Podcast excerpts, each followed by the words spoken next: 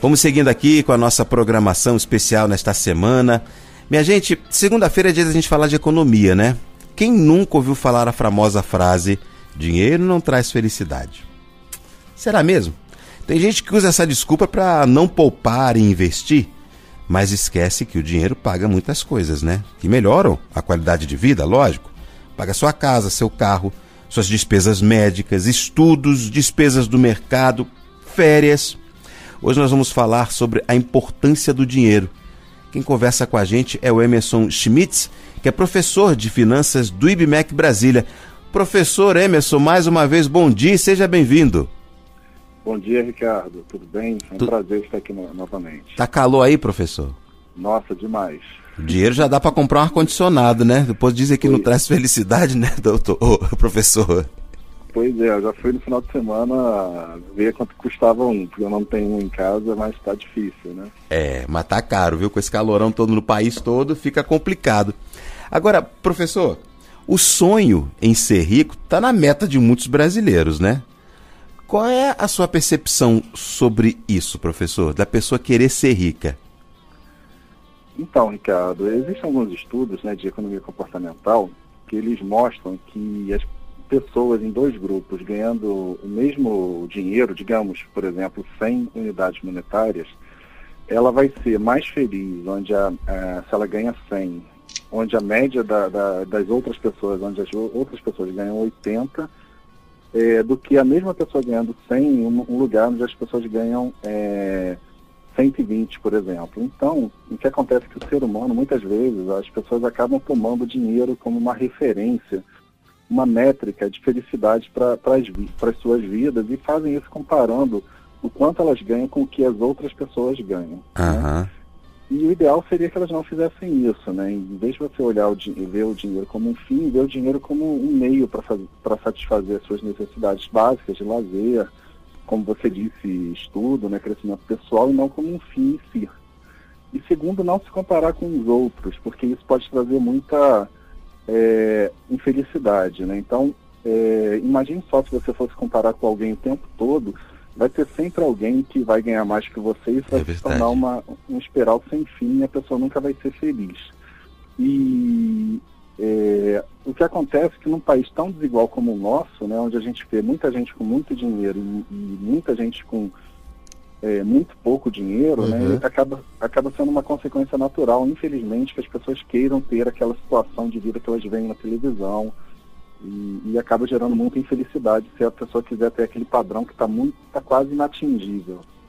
Pois é, aí a gente entra também naquela questão, professor, de que a maioria das famílias brasileiras que estão com conta, as contas em dia, né? Isso já é um sinal também de felicidade, né? Só pelo simples fato de, ó, não, eu tô recebendo meu saláriozinho aqui, meu dinheirinho, tu tá dando para pagar minhas contas, então tá bom. Não almejo muita coisa, não. Então, exatamente. É, eu, eu acho que quando você ganha seu dinheiro honestamente, fruto do seu trabalho, ele, ele traz um, um, uma, um grau de contentamento, né? E, e isso, isso é muito importante. O, o, mais importante da nossa relação com o dinheiro está na falta do dinheiro, né? Não no fato de você, por exemplo, querer ter muito dinheiro e tal. É, então, se você não ter dinheiro, por exemplo, para atender suas necessidades básicas, alguns desejos de consumo que você tenha, e não está totalmente endividado, que gera muita ansiedade, eu acho que já é bastante positivo é, para que a pessoa se sinta bem. Já é um sinal de felicidade em si. Né? Então, o, como eu disse, o, o, o, dinheiro ele não pode ser a, a métrica da felicidade de alguém. Né? Ele é apenas mais um dos componentes da vida. É, e ele é um meio e não um fim.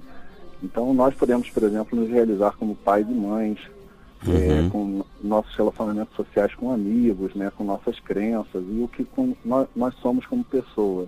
Mas o quanto a gente ganha, o quanto a gente tem na conta, nossa conta bancária, não pode nos definir e nem ser referência para a nossa autoestima. Né? Então, nossa felicidade não pode, sem dúvida, depender, de, depender disso. Pois é, professor, porque tem gente que ela pensa tanto em só ganhar, ganhar, ganhar, que acaba não vivendo. Eu conheço uma pessoa é, que morou próximo à minha casa, ele era dono de um supermercado e ele trabalhava, cara, eu acho que 18 horas por dia, 19 horas por dia, de domingo a domingo. Ele era o dono, é, dizem, tem um ditado que diz que o boi só engorda aos olhos do dono, né? E aí ele não, ele não vivia. Era, era 365 dias por ano e não é que eu estivesse tomando conta da vida dele, é porque ele, ele morava perto da minha casa, eu sempre me encontrava com ele é, é, no próprio supermercado e eu vi uma situação dessa. Tem gente que a pessoa, ela, como você falou, né? Ela vive só para ganhar o dinheiro, mas não para gozar daquilo que, que ele pode proporcionar, né, professor? Exato, exato. Então são duas, duas, situações. Eu gosto muito de comparar com a questão da nossa visão, né? Visão de curto prazo e visão de longo prazo, e até associo as doenças da visão a essa coisa do, do planejamento financeiro, né? Então a uhum. pessoa, ela não pode ser nem míope, né? Miopia quando a pessoa ela tem é, ela não consegue, se eu não me engano, ela olha só para o curto prazo, ela tem uma boa visão de curto prazo, mas não consegue enxergar o longo prazo, então é a pessoa que de repente, trazendo isso, essa analogia para finanças, é a pessoa que gasta muito, mas não está conseguindo enxergar lá na frente, que aquilo vai causar uma consequência no futuro dela. E existe a hipermetrofia também, aquela pessoa que só pensa lá na frente, que trabalha 18 horas por dia, mas não aproveita nada da vida e tem o dinheiro como um fim em si e esquece o equilíbrio. Né? A melhor situação, assim como na nossa visão, é tentar não ter nem miopia, nem hipermetrofia, né? nem problemas de curto, curta e longa distância, assim, como, assim eu acho que deveria ser a nossa gestão financeira. Uhum. Nem pensar só no curtíssimo prazo, gastar tudo que nós temos hoje, inclusive gastar mais e trazer o futuro né, para valor para o tempo presente, ao mesmo tempo deixar o tempo, a vida passar e, e e também só pensar em, em gastar quando estiver aposentado e deixar é, a sua fase mais ativa da vida passar também. Então, eu acho que tem que haver um meio termo, né? pelo menos é, é o que eu acredito. Professor, você falou agora uma, uma palavra que é de ordem, né? Gestão para estar com as contas em dia, né? Para aqueles que estão nos ouvindo nesse momento, quais dicas a gente pode comentar para aprender um pouco mais sobre educação financeira, embora a gente esteja fazendo isso aqui toda semana junto com a equipe do IBMEC? Sem dúvida. Eu acho que, bom, é, várias formas, né? Hoje a pessoa que está tá um pouco mais familiarizada com o mundo digital, existem uma série de aplicativos aí que ajudam nessa questão de organização do orçamento. Uhum. E também existe uma grande proliferação de especialistas em finanças é, é, que estão aí nas mídias sociais. Né? Não é o meu caso, eu sou, não estou nas mídias sociais, eu sou professor, mas não estou aí atuando nas mídias sociais, mas tem uma série de outras pessoas que sim. E as pessoas podem acessar todo esse conteúdo aí na internet. Mas, assim, mais importante do que isso é, às vezes, mesmo só com papel e uma caneta, é, já basta para que a pessoa organize e planeje de forma é, melhor como usar o seu dinheiro. Né? Então, essa questão de fazer um orçamento de despesas semanais, é bem importante para já saber o que cabe ou não no seu orçamento e até onde você pode ir. Então é importante que a pessoa coloque lá o quanto ela ganha e pelo menos o quanto ela geralmente gasta com as contas de mercado, as contas de casa que são essenciais, né, luz, telefone, água, o quanto de repente ela vai gastar com filhos, é, lazer e também a questão de dívidas que ela já tenha que vai sair ali do fluxo de, de, de caixa da pessoa como se fosse uma empresa. Então, se você coloca tudo isso numa, num papel e aí você vê, bom, vai ver se tem um dinheiro, por exemplo, extra para você almoçar no final de semana fora, ou então você está lá andando no shopping e passeando e quer comprar alguma coisa diferente.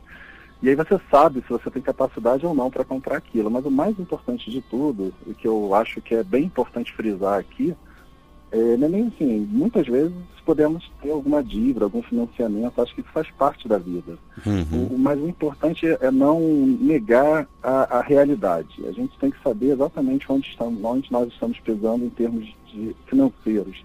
Mesmo que você tenha contas a pagar, você tem que saber onde você está e o quanto você pode, até onde você pode ir. A pior coisa é ter o descontrole total de suas finanças. É complicado então, mesmo. É, essa é a minha principal dica, ter noção exata de, da situação financeira para que não se torne um descontrole. O chamado ditado colocar o chapéu somente onde a mão alcança. Isso, exato. Eu, eu, não, perfeito, exato. Muitas vezes, como eu disse, é normal que a gente tenha. A gente sabe que a população brasileira, ela, ela o crédito está aí. Tá, muita gente hoje em dia está com endividado e muito o crédito não é uhum. negativo, né? Ele, ele é, pode ser você pode pegar crédito para várias coisas que são importantes para você, como pagar um estudo, comprar um carro, comprar um apartamento, é, dividir uma viagem, não tem problema. O importante é que a pessoa tenha capacidade de pagamento. Né? Pois é. Muito bem, minha gente, nós conversamos com o professor de finanças do IBMEC Brasília, Emerson Schmitz. Professor, mais uma vez, obrigado pela disponibilidade de tempo, pelos esclarecimentos, viu? Nada, Ricardo, um prazer. Um abraço forte, até a próxima oportunidade.